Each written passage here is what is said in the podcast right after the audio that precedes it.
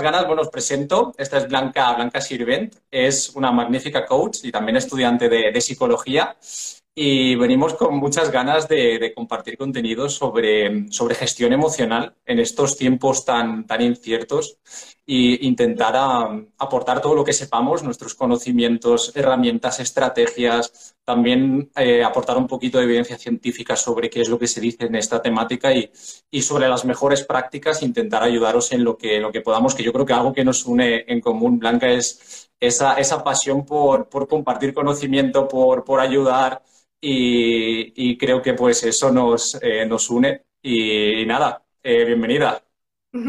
Gracias, Jordi. Total, lo has definido genial. Sí, sí, además creo que es algo que, bueno, supongo que muchos profesionales, ¿no? Pero es que en ti veo casi una proyección de mí, ¿no? Del entusiasmo con el que vivo la profesión y, la disciplina al final, y eso es súper guay.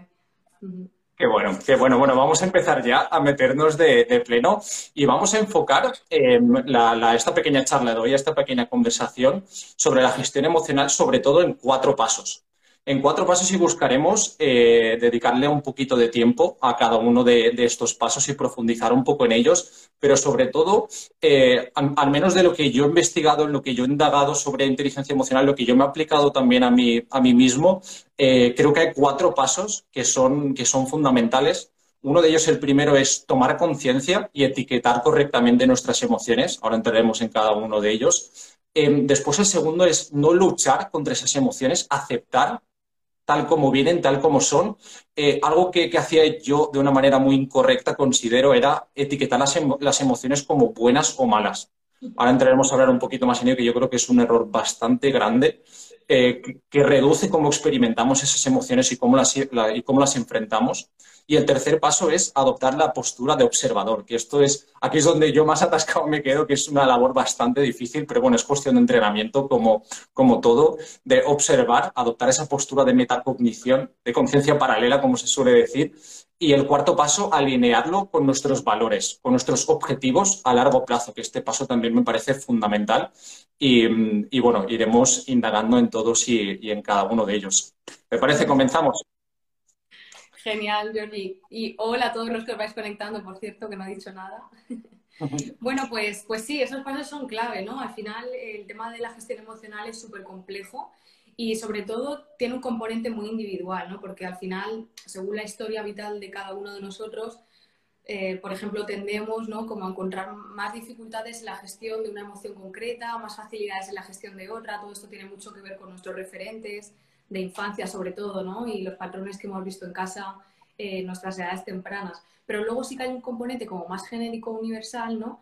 Y estos pasos son súper útiles independientemente de cuál sea tu historia y tu contexto. Y por eso es súper guay poder mencionarlos, ¿no? Porque tengas la dificultad concreta que tengas, esto te va a servir. Entonces, bueno, el primero era etiquetar correctamente la emoción, ¿verdad, Georgie?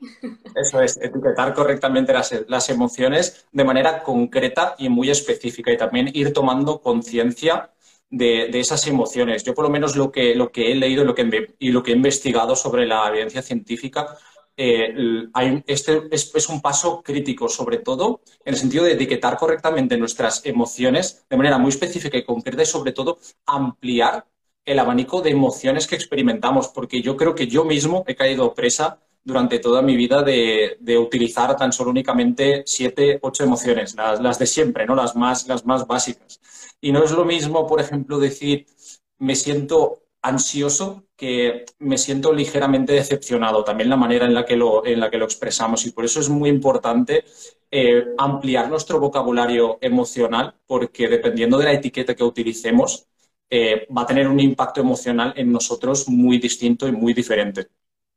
Total, Johnny, qué, guay eso que dices, ¿eh? porque es que es súper importante. Además, yo creo que también eh, yo como paciente en procesos de terapia, que, he hecho varios, me doy cuenta de, en mi caso y en mi experiencia, lo importante que ha sido el poder como trabajar en, implementar y cultivar nuevas narrativas de lo que me estaba pasando y es justo lo que decías, ¿no? No decir, eh, o no vivirlo como me estoy sintiendo de esta forma, lo que me pasa es esto, ¿no? Sino poder ampliar narrativas y esto también se consigue como de alguna forma hilando, ¿no? En qué hay debajo de esta emoción, porque casi siempre una emoción suele dar pie a otra, ¿no? Y se solapan entre sí. A veces nos quedamos con una, cuando casi siempre hay como una primaria y otras secundarias que se enraizan. Entonces, eh, bueno, una herramienta de hecho muy famosa que creo que alguna vez has compartido es la ruleta de las emociones.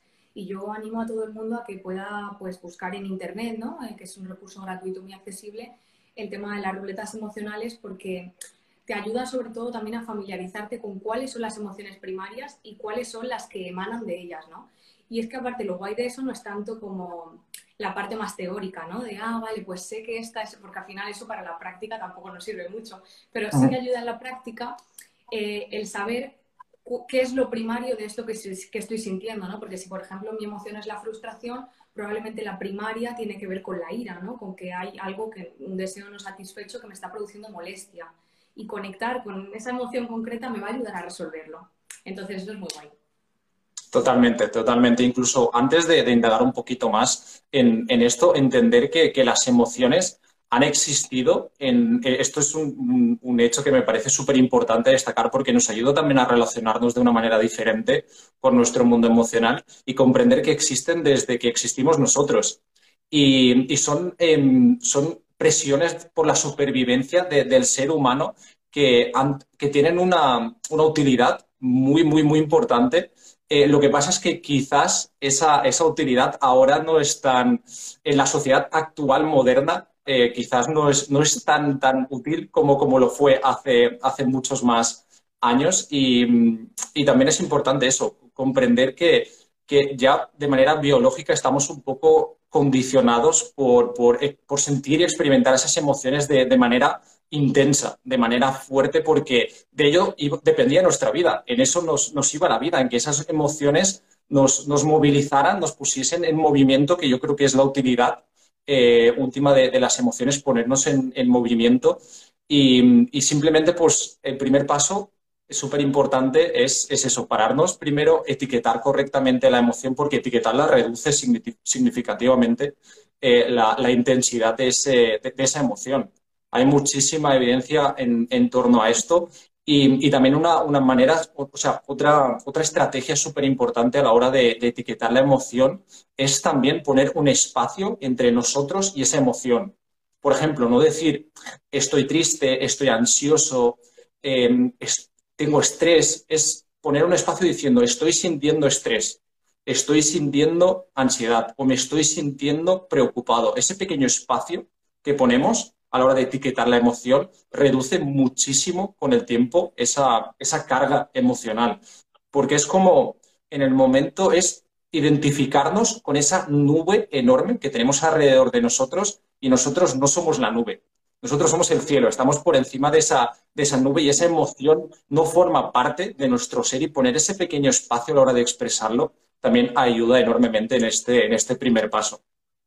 Qué guay. ¿Cuánto, cuánto valor aporta eso que dices, eh, Georgie? Porque en realidad eh, parece algo, ¿no? Como a lo mejor muy simplón o que todos, pues más o menos sabemos, pero es que la realidad es que no, ¿no? La realidad es que cuando mm, se hace mella y se insiste en que no eres lo que piensas y no eres lo que sientes, como que en el momento en el que estás sintiendo una emoción intensa dices, uff, ostras, ¿no? Esto me ayuda como a bajarla, a liberar un poco de tensión, ¿no? Y a, y a sentir realmente esas palabras. A mí siempre me ha ayudado mucho.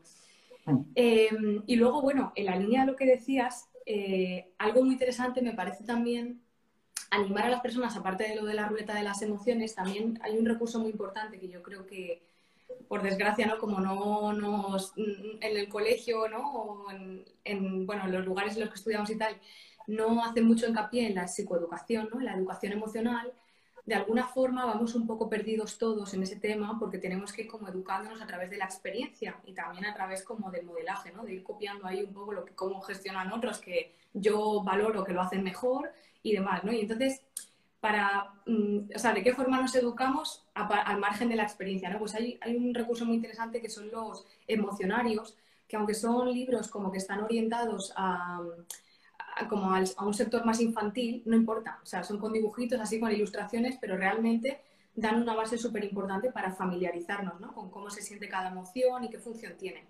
Y luego, eh, lo otro que decías, ¿no? De que eh, las emociones tienen una función adaptativa, ¿no? Que es que ahí es eh, la clave de las emociones.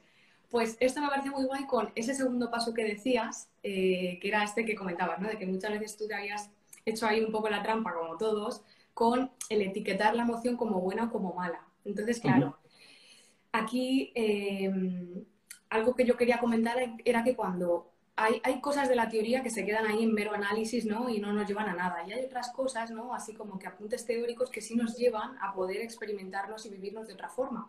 Y esta es una de esas cosas, ¿no? Que cuando comprendemos que las emociones tienen una función adaptativa, ya no cabe decir eh, lo que estoy sintiendo es feo, lo que estoy sintiendo es malo, lo que estoy sintiendo... Porque si comprendes que eso tiene una función adaptativa, ¿no? Y que eso eh, te está movilizando y está movilizando tu energía y tu cuerpo hacia algo que te saque de ese estado, que al final es la homeostasis, ¿no? Como que la función de las emociones, es poder restaurar el equilibrio y la armonía interna. Entonces, cuando comprendemos esto, entendemos las emociones como mensajeras, ¿no? Que en realidad nos llevan a poder volver a estar bien.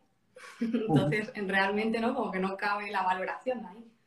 Totalmente, totalmente. Lo, has explicado eh, súper bien, súper bien. Y, me quedo con esa pequeña frase de que las emociones son mensajeras. Son mensajeras y empezar a verlas como, como lo que son. Son simplemente mensajes que te están indicando algo sobre, sobre ti. De hecho, muchas, muchos de los asaltos emocionales que tenemos en un momento determinado, esa, que, vienen en forma de tormenta, en forma de volcán, eh, que, nos hacen sentirnos en ese momento como, como tan seguros, de tan convencidos de, que tenemos razón. Eh, simplemente eso, mirarlo en ese momento, pararnos y decir, vale, es un mensaje que me está transmitiendo. Y de hecho, muchos de estos de estos asaltos emocionales que tenemos realmente no tienen ni siquiera nada que ver con esa persona que tenemos enfrente, con la que estamos discutiendo. Muchas veces son, es memoria emocional de, traumas que nos han sucedido en la infancia, en la adolescencia, en otro momento determinado de, de nuestra vida y simplemente un pequeño recordatorio ¿no? evoca como el todo. Y, simplemente pararnos en, ese momento y cuando tenemos todas esas cosas presentes, todas esas cosas que, estamos comentando, yo creo que ya empezamos a relacionarnos de una manera diferente. El comprender que esa, que esa persona simplemente te puede recordar a una situación determinada que ni tú eres consciente, ni, ni, yo soy consciente realmente en ese momento que surge la emoción de por qué está sucediendo. Realmente no tiene nada que ver, fue algo que te sucedió en el, en el pasado y pararnos ese momento y decir, vale, yo no soy mis, mis emociones, a veces que, así es como me lo... El mantra un poco que, utilizo cuando la emoción viene de una manera súper eh, convencida, ¿no? Por así decirlo, viene con esa fuerza, con esa fortaleza, me paro y me digo, vale, eh, yo no soy mis emociones, la, experimento, eh, la acepto en este segundo paso tan importante y no intento lucharla, no, intento pelear por, cambiar mi, estado emocional, porque simplemente me está indicando algo y la tenemos que aceptar. Por ejemplo, en este momento hay veces que quizás estamos teniendo una conversación airada con nuestra pareja o con alguien en el trabajo y en ese momento os daría recomendaciones como si necesitas parar, salirte fuera, tomar el aire, ir a dar un paseo, subir y bajar las escaleras, que a mí eso me, ayuda mucho. Eh, y volver después eh, ayuda muchísimo porque lo afrontas de una manera diferente. En, por ejemplo, en el libro de, de, Daniel Goleman, inteligencia emocional, él lo define que tenemos dos mentes, ¿no? La mente racional y la mente emocional.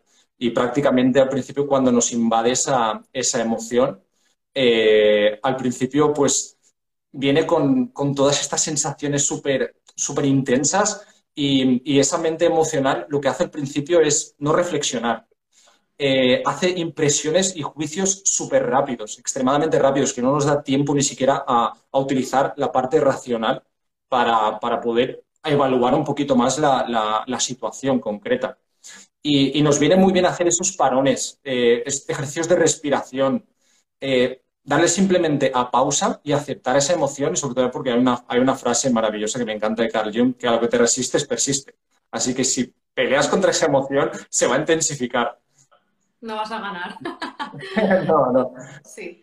Bueno, em, y fíjate, Georgie, ahí vinculando lo que decías antes, ¿no? De cuando a veces la piciamos ahí un poco con el eh, estoy triste, estoy no sé cuántas, ¿no? Que, bueno, a ver, aquí tampoco quiero generar confusión, ¿no? Está guay identificar la emoción y poder reconocer en qué estado me encuentro.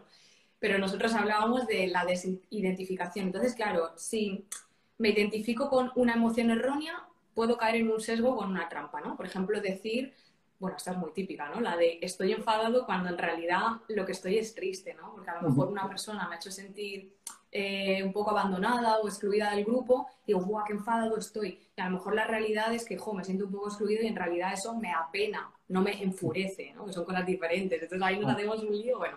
Totalmente. Pero es que son muchas emociones solapadas. También a veces es difícil desgranar, ¿no? Esto requiere bastante práctica, conocimiento y tal. Pero bueno, lo que iba a decir era que si a veces la liamos con eso, imagínate cómo la liamos cuando nos identificamos, pero no desde el estoy sintiendo lo que no es, sino desde el soy. Pero a lo mejor tiendes mucho a, yo qué sé, a enraizarte, por ejemplo, en la tristeza, ¿no? Una emoción con la que te cuesta lidiar por lo que sea. Y dices que soy una persona depresiva. O en el tema de la rabia, es que soy un quejica. Y entonces coges y lo fusionas con tu identidad y pasas a creerte que eres eso, ¿no? Qué buen punto. Eh, ¿Verdad? Y esto es muy mm. importante. Qué buen punto, totalmente. Es, eh, al final lo integramos como, como parte de, nuestro ser, ¿no? Y ahí es donde se convierte realmente en, peligroso en decir, bueno, yo soy una persona triste, es que yo soy así, ¿no? La, la, famosa frase. Eh, y, sobre todo también en este segundo punto, antes de, pasar al tercero, bueno, primero hemos dicho etiquetar la emoción de manera concreta y específica, lo más concreta que, podamos. Eh, tomar conciencia, porque yo considero que una vez que tomamos conciencia, tenemos medio trabajo hecho. Porque la, gran mayoría del funcionamiento de nuestro día a día es en automatismo, en piloto automático. De hecho, la, investigación es abrumadora sobre esto, que decimos que el 95% de lo que hacemos todos los días está eh, gobernado por el, por el inconsciente, por la mente inconsciente. O sea, con tomar conciencia ya tenemos medio trabajo hecho. O más. O más, a veces hasta, a veces o más, sí, totalmente. Y, sobre todo en este segundo punto también, eh, algo que me gustaría destacar, que me parece muy importante, es normalizar estas emociones mal denominadas negativas. Y sobre todo también conforme he ido, cuanto más indago y más leo, de hecho, más me doy cuenta de que estamos programados por el modo de supervivencia realmente de experimentar más emociones negativas que positivas. Y si no lo hacemos a través del entrenamiento, a través de, ejercitar ese músculo de, emociones más agradables, no positivas, yo diría más agradables, eh, realmente si funcionamos con el piloto automático, con el, mecanismo de supervivencia, vamos a estar continuamente viviendo mucho más en el miedo, en la inseguridad, en la ira, en la rabia, y, y es un poco nuestra condición humana. Y es nuestro trabajo entrenarnos en las emociones más agradables, pero sobre todo aceptar también esa parte negativa digamos, de, nosotros, forma parte de nosotros y es completamente normal sentirse mal. Es completamente normal tener cierta negatividad en algunos momentos del, día. Simplemente lo que no tenemos que hacer es dejarnos llevar en extremo por esa, por esa negatividad, por esa tristeza, por ese miedo, porque ahí es donde realmente se convierten en, impedimentos y en limitaciones para para el día a día. Y también lo que decías antes, ¿no? O sea, los momentos en los que nos dejamos arrastrar por esas emociones son precisamente cuando intentamos luchar contra ellas. es que no se puede, ¿no? Porque están ahí por algo. Y igualmente, claro, con esto mm, me venía también un poco que... Eh, ay, que se me ha ido la idea. ¿Qué te iba a decir? Que... Mm, ah, sí, el tercer punto era el de la aceptación. ¿verdad? El de poder transitar la emoción, ¿no? Sin resistirse a ella. No, es el segundo. El tercero es observar la emoción desde fuera, ponerle el, espacio. La observación. Bueno, pues con respecto a la observación, eh, creo que es muy importante también poder entender, y por eso me apena también mucho, ¿no? Que, haya esa falta de psicoeducación, pues desde eh, el principio en la escuela, ¿no? Porque al final nos lleva lógicamente a que actuemos ya que nos vivamos de la forma en la que lo hacemos, ¿no? Si es que si no tenemos otros recursos, el cuerpo al final se mueve por una cosa que se conoce en psicología como el principio hedónico, que ya lo habrás escuchado. Esto de que mm, intentamos buscar el placer y evitar el displacer. Es lógico, ¿no? Tontos no somos. Entonces, claro, ¿qué pasa con esto? Que me da pena porque si la escuela no nos enseñan el funcionamiento, aunque sea de una forma introductoria y básica, ¿no? de la psique humana, en el sentido de que el cerebro es un ahorrador nato de energía, por eso precisamente el 96% vamos en automático, pues lo que quiere nuestro cerebro, o sea, simplificar procesos al máximo y ahorrar energía que necesita para funciones vitales, o sea, es así, ¿no? Entonces, eh, me apena porque, bueno, eh, nuestro cerebro que esté en ese mood y en esa búsqueda constante, ¿no? Como de, de, obstáculos para poder interponer recursos y anticipar, a ver de qué forma pudiera evitar que algo pasara, cuando entendemos que nuestro cerebro es así, podemos como abrazar mucho más y mucho mejor nuestra parte neurótica, ¿no? Sabiendo que forma parte de nosotros y que tiene su función, pero que no hay que hacerle excesivo caso, ¿no? Que cuando la amenaza ya está ahí, eh, nuestro cerebro nos va a ayudar, pero que el resto, toda esa parte anticipatoria, solamente nos lleva a desarrollar estados de ansiedad, ¿no? Que a largo plazo se sabe la cantidad de, de malestar que causa muchísimos niveles. Entonces,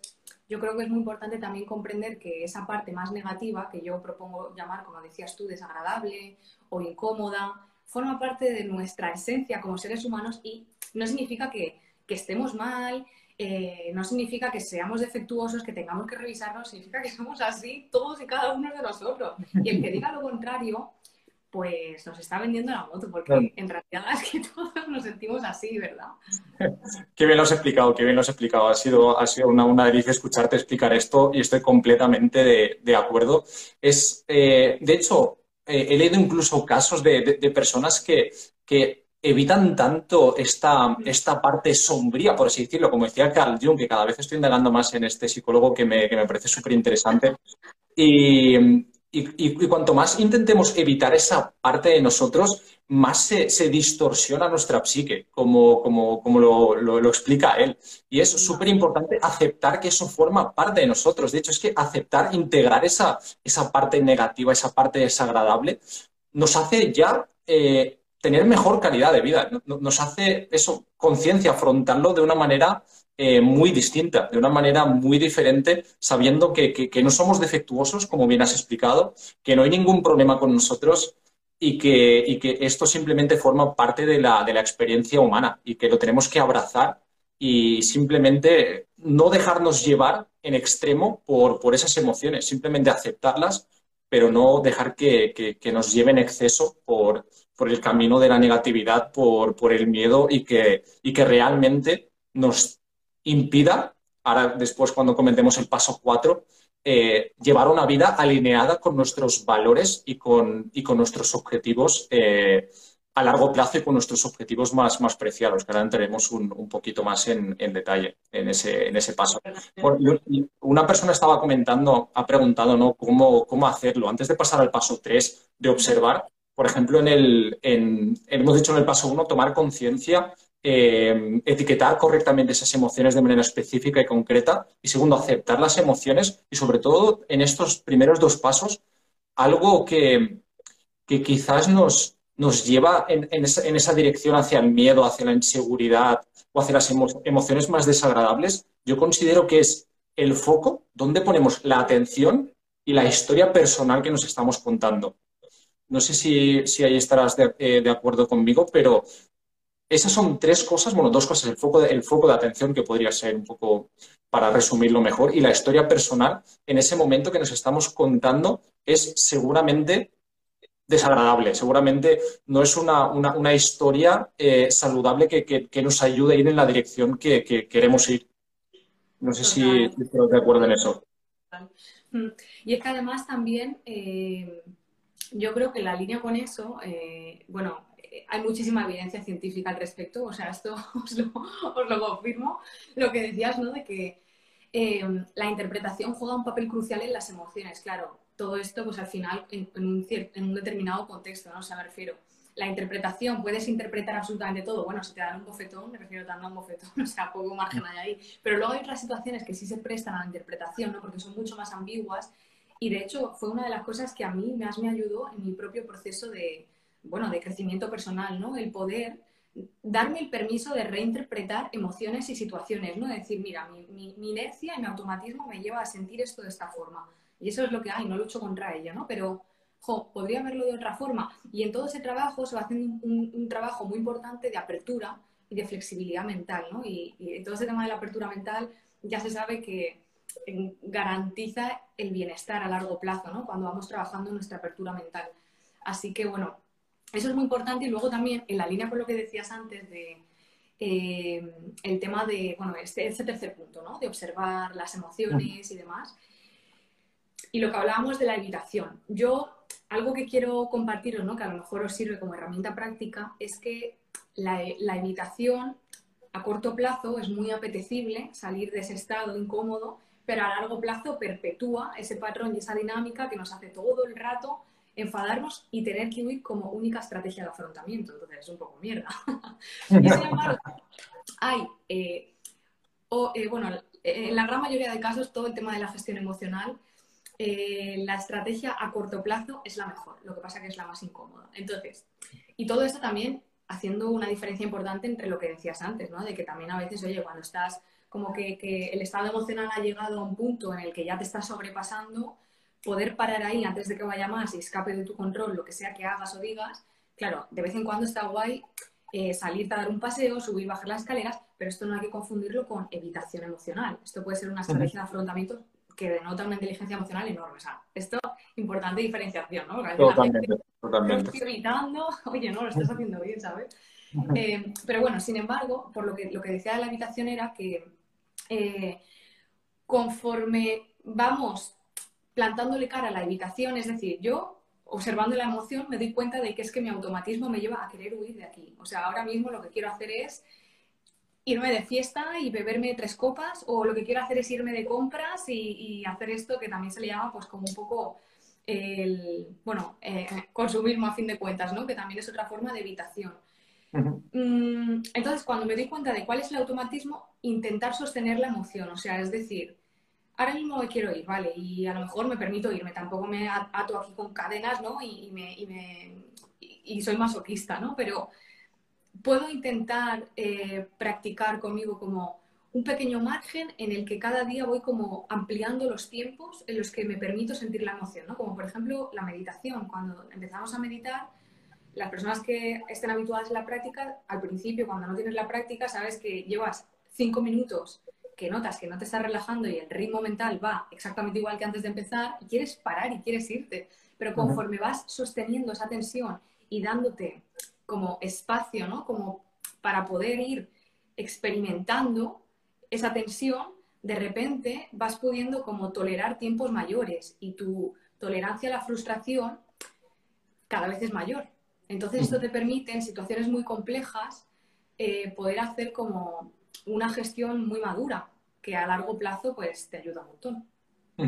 Totalmente, totalmente. Lo has explicado súper bien, lo has explicado genial y sobre todo siguiendo la, línea de esa explicación al final en el marco de todas estas emociones o sea, las tenemos que afrontar y, tenemos que decir cómo nos, cómo nos sentimos. Al final, una, un poco mi, mi, filosofía de vida es eh, mata al monstruo antes de que, se, de que se haga grande. Y una manera es eh, teniendo esas conversaciones difíciles, haciendo un poco esas cosas incómodas, como lo que tú dices. Hay veces que cuando, bueno, al principio a mí me, a mí me sucedió cuando empecé a meditar, cuando empecé, empecé a poner en práctica este, este hábito, a los cinco minutos era en plan, ostras, qué incómodo, o sea, me quiero ir de aquí, no quiero estar aquí pero simplemente empujarnos a, ir un poquito más cada día, un poco más, un poco más. Y, exponernos, yo por ejemplo, una, herramienta también que, bueno, estrategia, mejor dicho, de vida que, utilizo un poco es em, exponerme a estrés auto, autoinducido, a estrés que yo puedo manejar, que yo puedo controlar. Estrés del tipo levantarme muy pronto y hacer deporte a primera hora de la mañana. Es algo que mi cuerpo en ese momento me está diciendo, ¿dónde vas? ¿Qué haces? Vuelve aquí a la cama con lo gusto que se está. Pero sé que es un estrés que yo puedo controlar, porque en cuanto empiece a entrenar, en cuanto pase un rato, vuelvo un poco a la, normalidad. Eh, como lo que tú dices, por ejemplo, de, cada vez ir, incrementando ese tiempo de, meditación. En, el momento que empiezo a estar incómodo es cuando digo, vale, estoy llegando un poco a mi límite. Entonces voy a empujar un poquito más porque sé que voy a expandir un poco mi, mi, umbral ¿no? de, gestión de estrés, de, momentos difíciles, de ansiedad. O, por ejemplo, otra práctica que pongo yo, que no se la recomiendo a todo el mundo, que son las duchas frías por la mañana, que me genera también un estrés increíble antes de, antes de entrar, pero la sensación de después es tan buena. Yo creo que todas estas pequeñas prácticas me ayudan mucho después en el día a día, a la hora de afrontar conversaciones difíciles, que yo creo que eso es algo a lo que todos... Eh, nos hace experimentar sensaciones incómodas de inseguridad, me ayuda después a afrontarlo con, más serenidad, con más aplomo, con más tranquilidad y, lograr autorregularme en esos, en esos momentos. Y por eso es súper importante eh, utilizar estos pasos en el marco de afrontar conversaciones difíciles, afrontar eh, situaciones incómodas. Porque cuanto más lo evitemos, como, como bien has mencionado, si, si utilizamos técnicas de, de evitación para no afrontar ese momento incómodo, nos vamos encogiendo. Y, ese, y sobre todo me, encanta el, eh, cómo lo explica Jordan Peterson, un, psicólogo clínico, que dice que es como un dragón y que cada vez que evitas una conversación difícil, ese dragón está en tu habitación y se va haciendo cada vez más grande. más grande y más grande y más grande hasta que al final encoges, encoges y ya empiezas a evitar cualquier situación en la vida.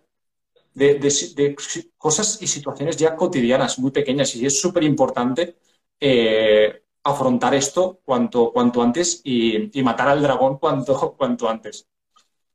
Es que no falla, ¿eh? además que yo también invito a, toda la gente que esté interesada como en el tema de la gestión emocional, que esto es algo que es que inevitablemente hay que, hay que como que trabajar de la mano con el tema de la asertividad, o sea, de, de poder expresar lo que necesito eh, sin dar prioridad a lo que necesita el otro y sin tampoco, sin tampoco de alguna forma que lo mío sea más importante que lo del otro, ¿no? Sino como poder relacionarme entre iguales, entendiendo que es igual de respetable lo que necesito yo que lo que necesitas tú, ¿no? Entonces, claro, desde aquí, esto lo decía porque al final todo esto de la habitación, que por cierto, en su extremo más loco, para los que les interesa así el tema un poquito más friki, hay una que se llama el trastorno por evitación experiencial. Y entonces escribe muy bien cuando se acumula y se arrastra este patrón de evitación, cómo acaba derivando en una evitación experiencial, o sea, de absolutamente todo. Entonces, imagínate renunciar a tu mundo emocional por, por, el miedo a exponerte a emociones que puedan no ser agradables. O sea, al final puede comportar realmente formas de vivirnos muy poco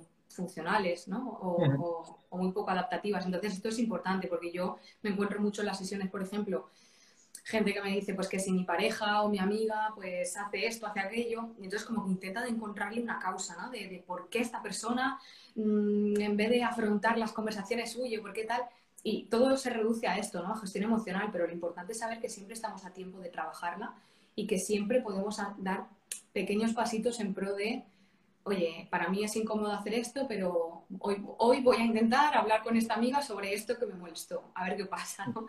Y desde ahí yo también me voy dando el permiso de poder explorar, ¿no? Y, y, también habitar, pues como un lugar en el que yo me sienta más cómoda y en el que haya espacio para mis emociones, porque de lo contrario, yo también me voy censurando, me voy anulando hasta que de mí ya no queda nada, ¿no? Más que mm, esa sonrisa o esa fachada eh, súper amigable y poco más, ¿no? Pero mi parte así como más dolorosa y que es justo la que más necesita el sostén del otro, está ahí constreñida en un cajón guardada porque me da miedo. Entonces, esto muy difícil en realidad.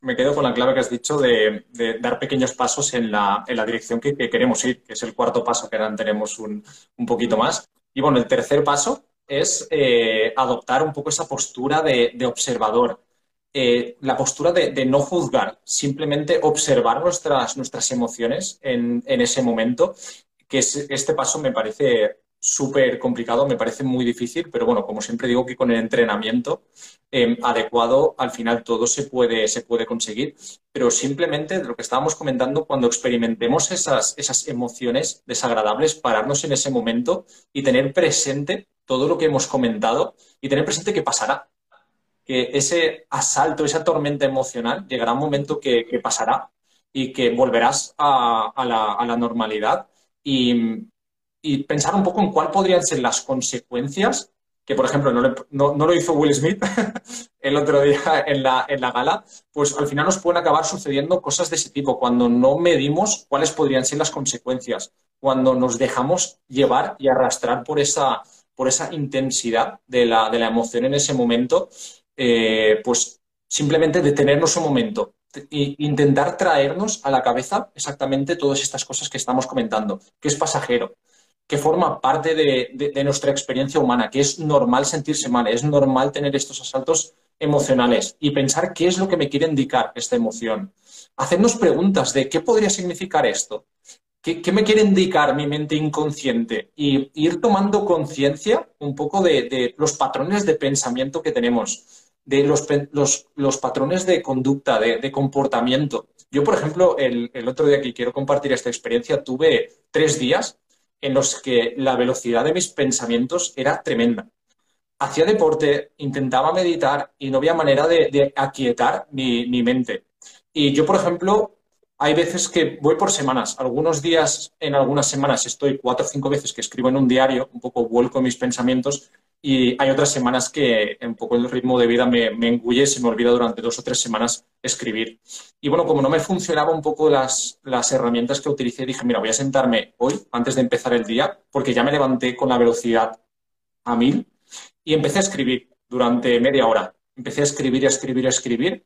Y fue increíble el resultado final cuando terminé de decir, wow, ponerle nombre porque hice exactamente estos pasos, ponerle nombre a todas esas emociones de manera precisa, concreta, aceptarlo y sobre todo encontré ciertos patrones de pensamiento que tenía que no me había dado cuenta y, fue increíble la, sensación, o sea, no, no, sabía ni siquiera ponerle nombre, pero el darme cuenta de esos patrones de pensamiento, de darme cuenta realmente qué es lo que me estaba sucediendo y, y, sobre todo porque tenía dos o tres temas que eran los que más me estaban dando vueltas en la cabeza, que yo en el mismo momento no me estaba dando cuenta, pero al escribirlo, al volcarlo, observé ese patrón y, y es como que esa, esa velocidad desapareció. O sea, fue increíble y es algo que animo a todo el mundo, a esas personas, ya no solamente si tienes algunos de los pensamientos acelerados, sino utilizar esta práctica en el día a día. Escribir ayuda muchísimo para tomar conciencia de estos patrones de pensamiento, de conducta, de comportamiento y también porque cuando te sientas y escribes, tienes que hacer un ejercicio mayor de, de autorreflexión, de, pensamiento crítico y también a, pensar realmente qué es lo que te está sucediendo y poner el nombre de una manera más, más concreta, más precisa, porque lo tienes que pensar. Así que animo a todo el mundo porque la verdad es que esta práctica para mí es transformadora. Qué guay, Jordi. Es que sí, ¿eh? o sea, la, la escritura terapéutica está súper demostrado que ayuda a una barbaridad y a todo aquel que le guste escribir o que se sienta cómodo haciéndolo, bueno, con tu experiencia, ¿no? Creo que ha quedado claro. Mira, yo, Georgie, eh, grabé un curso de gestión emocional que como pues aún no sé editar muy bien también tengo una tendencia procrastinadora, pues ahí está. en el campo yo también. Así somos, sí, la mente creativa, ¿no? Que hacemos, hacemos y al final, bueno. Lo tengo ahí a punto de sacar, pero eh, en el curso comenté una cosa que es muy importante. Voy a contar un secreto que conté en el curso, pero es que es guay. Mira, en relación a eso que decías ahora, ¿no? De, poder observar la emoción y demás, bueno, y también con relación a lo que decías, ¿no? Que la semana pasada tuviste unos días malos, hay una cosa que se llama el efecto de la congruencia. Y el efecto de la congruencia es un efecto por el que tendemos, o sea, tenemos la tendencia natural a eh, percibir el mundo en base a la emoción que estamos sintiendo en ese momento. Por ende, si yo estoy, estoy sintiendo guay, ¿no? Estoy, tengo un buen día, voy a percibir todo a mi alrededor desde ese sesgo tal vez un pelín más positivo de lo que es realmente, ¿no? A lo mejor, bueno, el día a día generalmente tiene un tinte neutro. Ya esa valencia positiva o negativa se la das tú según cómo te encuentres y tal. Entonces, ¿qué es lo importante de esto? Que cuando yo tengo un mal día, cuando yo me estoy sintiendo improductiva, cuando me estoy machacando, me estoy hablando mal, voy a tener la tendencia a percibir todo igualmente negativo. Entonces, esto es muy importante porque, y es que además lo veo que es que nos pasa a todos, ¿eh? Eh, claro, si somos conscientes de que esto es un sesgo, podemos diferenciar la realidad de lo que puede que esté pasando. Entonces, de repente ahí lo pasamos por un filtro en el que decimos, a ver, eh, conociendo esto, puede que esté sesgando mm, mi percepción el día de hoy, porque estoy teniendo un día bastante malo. Entonces, no me voy a tomar demasiado en serio lo que estoy sintiendo o lo que está pasando. Voy a darme un margen a ver qué pasa, sabiendo que esto existe. qué buen punto, qué buen punto, muy bien. Eh, estoy muy de acuerdo y es algo que, tenemos que tener muy en cuenta cuando, cuando nos encontremos inmersos en esa, en esa tormenta emocional, como, como me gusta llamarle. Y, bueno, ha, preguntado una, una, persona sobre si, se escribe, si escribir a mano en portátil. Yo creo que las dos, eh, las dos maneras son válidas. A mí personalmente me gusta más escribir a, a mano para no perder esa, esa costumbre más, más antigua y no, y no, digitalizarme tanto, así que prefiero escribirlo a mano, pero yo creo que las dos son, son totalmente válidas. Y, eh, Ay, perdón, yo, con respecto a eso, yo lo, es pura opinión, ¿eh? no tengo ni idea si está estudiado y tal, pero creo que tiene bastante sentido que es más recomendable a mano, ¿no? Porque al final ya se sabe que el uso de pantallas, ¿no? Como que nos hiperestimula. Entonces estoy intentando hacer ese trabajo de de intentar como regular mi mente, ¿no? Como que bajar, ralentizar el ritmo del pensamiento y estoy con una pantalla, ¿no? Que me está activando porque se sabe, ¿no? Que es lo que generan las pantallas, a lo mejor me cuesta más, ¿no? Como que entrar en ese estado de, flujo. Lo desconocía. Pues mira, más motivos todavía, así que ya lo sabes el que ha preguntado. a mano, a mano siempre.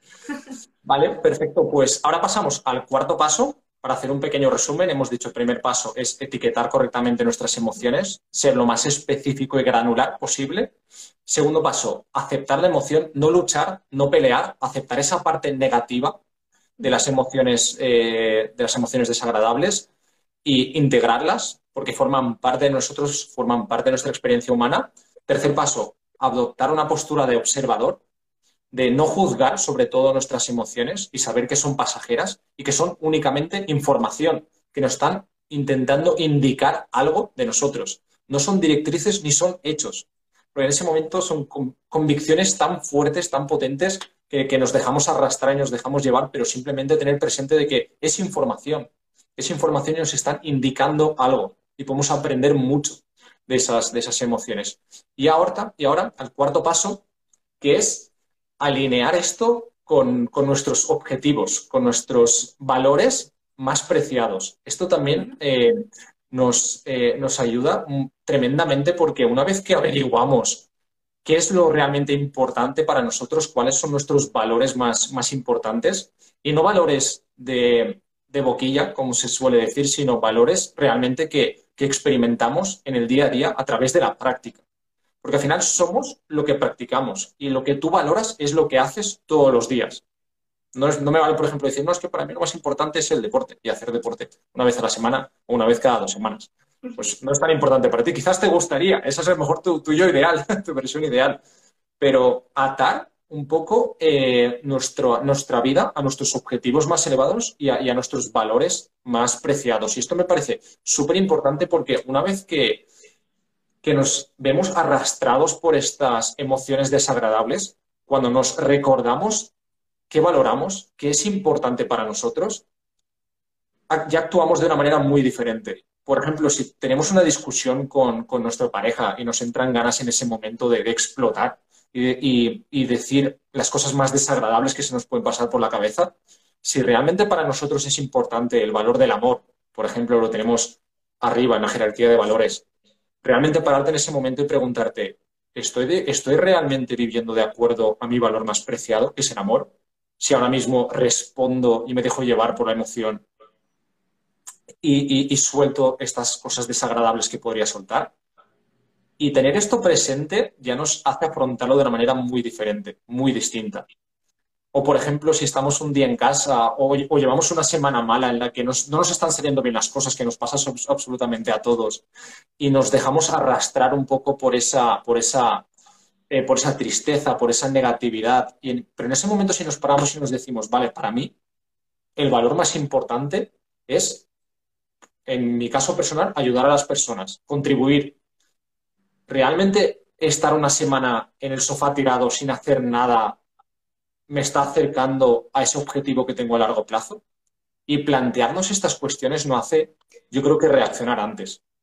Mm. Y nos hace afrontarlo de una manera muy distinta y nos y nos empodera, nos, eh, nos ayuda a, sobrellevar ese proceso de, una manera con, con, más serenidad, con más, con más no sé, confianza, diría incluso.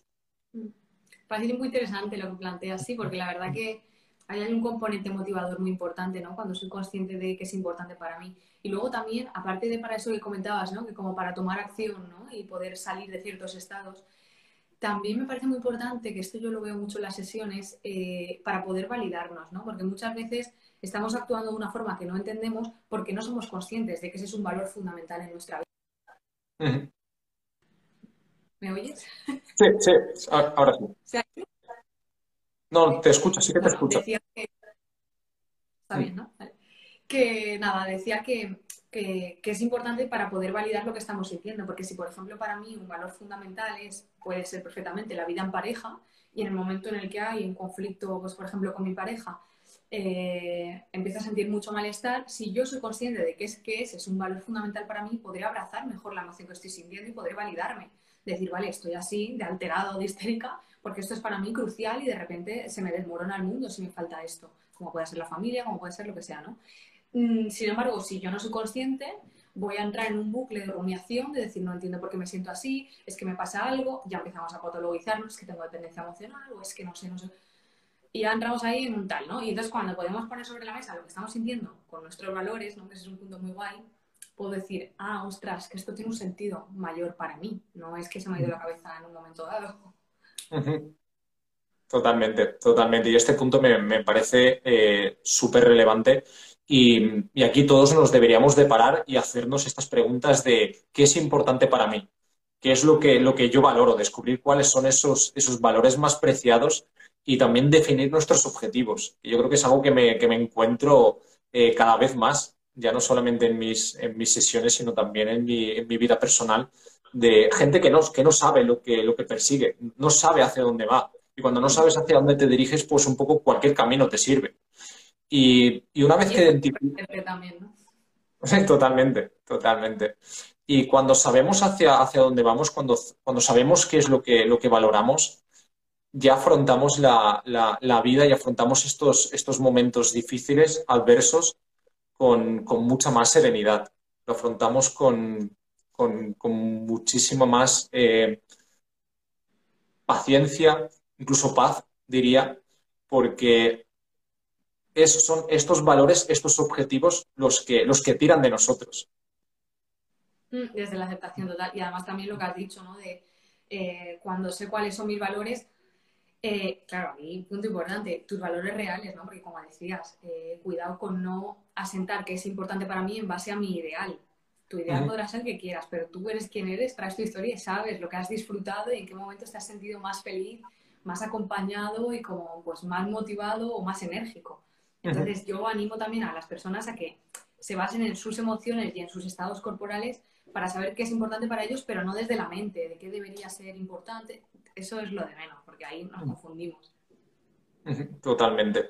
Y aquí un último punto que me, gustaría destacar, que vi el otro día una entrevista que me encantó muchísimo, em, y, esa persona estaba diciendo que, las personas mentalmente fuertes, las personas mentalmente resilientes, no son las personas que no sienten miedo, que no sienten, la que no sienten inseguridad, que no, que no sienten tristeza, sino todo lo contrario. Las sienten, lo reconocen y aún así, una y otra vez, están redirigiendo su mente hacia donde quiere ir, hacia esos valores preciados, hacia esos objetivos que tenemos a largo plazo y hacia realmente donde nosotros nos queremos dirigir y nos queremos enfocar. Que si 100 veces nos asaltan esas emociones desagradables o esos patrones de pensamiento y de conducta hacia donde no queremos, pues nosotros vamos a coger y vamos a decir, no, lo voy a redirigir hacia el otro lado. Y yo creo que esto, o sea, me encantó porque yo creo que esto es lo que realmente resume la diferencia entre, entre las personas que consiguen lo que quieren, las personas mentalmente resilientes, incluso emocionalmente también eh, resilientes, son esas personas que luchan una y otra vez por aplicar estos cuatro pasos y por comprender su mundo emocional y sobre todo por no dejarse llevar, aceptar esa parte, reconocerlo de que forma parte de, nuestra vida, nuestra experiencia humana, pero yo decido enfocarme hacia donde yo quiero ir. No ser la víctima, sino ser nosotros los que estemos eh, en el volante y no, y no estar de, copiloto. Ya te digo, qué importante. Mira, Jordi, eh, ahora que has dicho eso, una recomendación que voy a dejar. Eh, vi hace poco una serie en Netflix que se llamaba Frontera Verde, es una miniserie realmente no habla de nada de esto de gestión emocional, pero como estaba ambientado en el Amazonas ¿no? y en tribus que viven allí, pues digamos que son personas que están conectadas con la naturaleza y desde su sabiduría pues, ancestral se viven, comparten, siempre hay un sabio ¿no? en el grupo y tal. Y entonces eh, uno de los líderes siempre en momentos así de mucha tensión compartía como píldoras muy breves, pero que de repente ¡pum! te aterrizaba, ¿no? Entonces, aunque es una serie que no tiene nada que ver con esto, pero que como es una miniserie muy cortita y es muy bonita, eh, habían muchos momentos en los que soltaban píldoras de sabiduría increíble que me encantaron. Una de ellas, además, era muy parecida a esta que has dicho, ¿no? De las personas realmente fuertes no son las que no sienten miedo, sino las que pueden convivir con él. Y frases mm. así a montones, yo me quedé alucinada. Ay, por cierto, hay una persona que ha preguntado eh, que si recomendamos algún libro de gestión emocional. Bueno, de gestión emocional en particular no sabría cuál decir, pero sí que el de inteligencia emocional de Daniel Goldman es un clásico y es brutal. Es un manual de vida para mí. Sí. es un manual de vida súper importante, sí. Yo también lo, recomiendo, genial recomendación. Y otro que... alguno? Y, tengo, y, tengo otro que, que recomendaría también que se llama Agilidad Emocional, de Susan David. También un libro eh, chulísimo, muy guay. De hecho, estos cuatro pasos eh, los propone ella. con, muchísima evidencia científica y, es súper, súper interesante. Tiene muchísimas herramientas y estrategias, así que yo sí que recomendaría, sin duda, eh, estos dos libros de gestión emocional. Así que, bueno. A vosotros los que os habéis conectado, espero que os haya gustado y a los que lo veis diferido, ya nos contaréis en comentarios y demás si os ha servido, si os gustaría que hiciésemos otro, a lo mejor ampliando, profundizando en algo concreto, o lo que sea. Eso es cualquier cosita que, os gustaría ver un poquito más, que eh, cualquier cosa que os gustaría profundizar, eh, hacérnoslo saber, que nosotros estamos encantados de, recibir ideas para, poder hacer futuros directos y, enfocar un poquito más eh, nuestro contenido en, cosas que os puedan resultar de ayuda. Así que nada, bueno, seguid a Blanca porque tiene un contenido extraordinario, me encanta muchísimo, eh, que sepas que te sigo siempre muy, muy de cerca, me gusta muchísimo todo lo que, lo que transmites, lo que, lo que aportas, que aportas un montón, ayudas muchísimo y, ha sido un placer compartir este, este ratito contigo. Ya te digo, espero que no pase un año más para el próximo directo. Y, y, nada, seguidla en su cuenta, Blanca, Blanca Sirvent, es una, es una persona maravillosa que aporta muchísimo contenido de, valor. Y bueno, no sé si también estás en alguna otra red social que compartes contenido, aparte de Instagram. Sobre todo tengo mucha presencia en TikTok y aquí en Instagram, el resto no, no utilizo. Bueno, mentira, es que utilizo más, pero es que siempre digo, no, TikTok es mentira. Eh, he empezado a hacer una cosa que es el consultorio de Blanca, que las personas me dejan consultas y cada lunes pues respondo y tal, y entonces esto se puede ver en YouTube y en Spotify, pero bueno, estoy muy activa en TikTok y en Instagram sobre todo. Mira, qué, interesante, qué interesante eso, qué bueno. Así que nada, seguidla, que ya os digo, va a aportar muchísimo contenido. Yo, por ejemplo, mira, una, un, pequeña, una pequeña recomendación que me gustaría dejar para mí, empezaron a cambiar mucho las cosas en mi vida cuando en mi cuenta de Instagram empecé a seguir a gente que me aportaba valor. Eh, dejé de seguir a, personas que, hacían todo lo contrario y, cuando únicamente empecé a rodearme de, contenido que, me sumaba, mi gestión emocional también cambió eh, completamente porque cuando te rodeas de contenido positivo, de, contenido que te ayuda, que te suma, eh, es, es, eh, es increíble la, transformación y, el cambio que va sucediendo con el, con el tiempo, porque es, pequeños hábitos como, por ejemplo, seguir a personas como, como tú que aportan mucho valor, eh, ayudan muchísimo en el, en, el, en el, día a día a lidiar y gestionar mejor nuestras emociones los, grandes cambios empiezan con los pequeños, ¿no? Y los pequeños puede ser escoger de qué te nutres y de qué nutres a tu cabecita, ¿no? Y eso sí, sí, totalmente, incluso en cuentas personales, ¿no? De amigos que a lo mejor, pues yo qué sé, te generan mucho ruido mental o te, o te conectan con cosas así que te remueven, ¿no? Pues, pues es interesante. Además, ahora Instagram ha puesto una opción friendly que no genera ni amistades, que es silenciar. Así que... qué bueno, qué bueno. Genial, muy bien, Blanca, pues muchas gracias por tu tiempo. conectado desde mi cuenta, seguir, seguir a Jordi, bueno, no hace falta que os lo diga, ya lo habréis hecho, porque ya veis que es un tío igual de apasionado que yo. Muchas gracias. Pues seguimos y, y nos vemos pronto otra vez. Un besito, Jordi. Un besito, chao.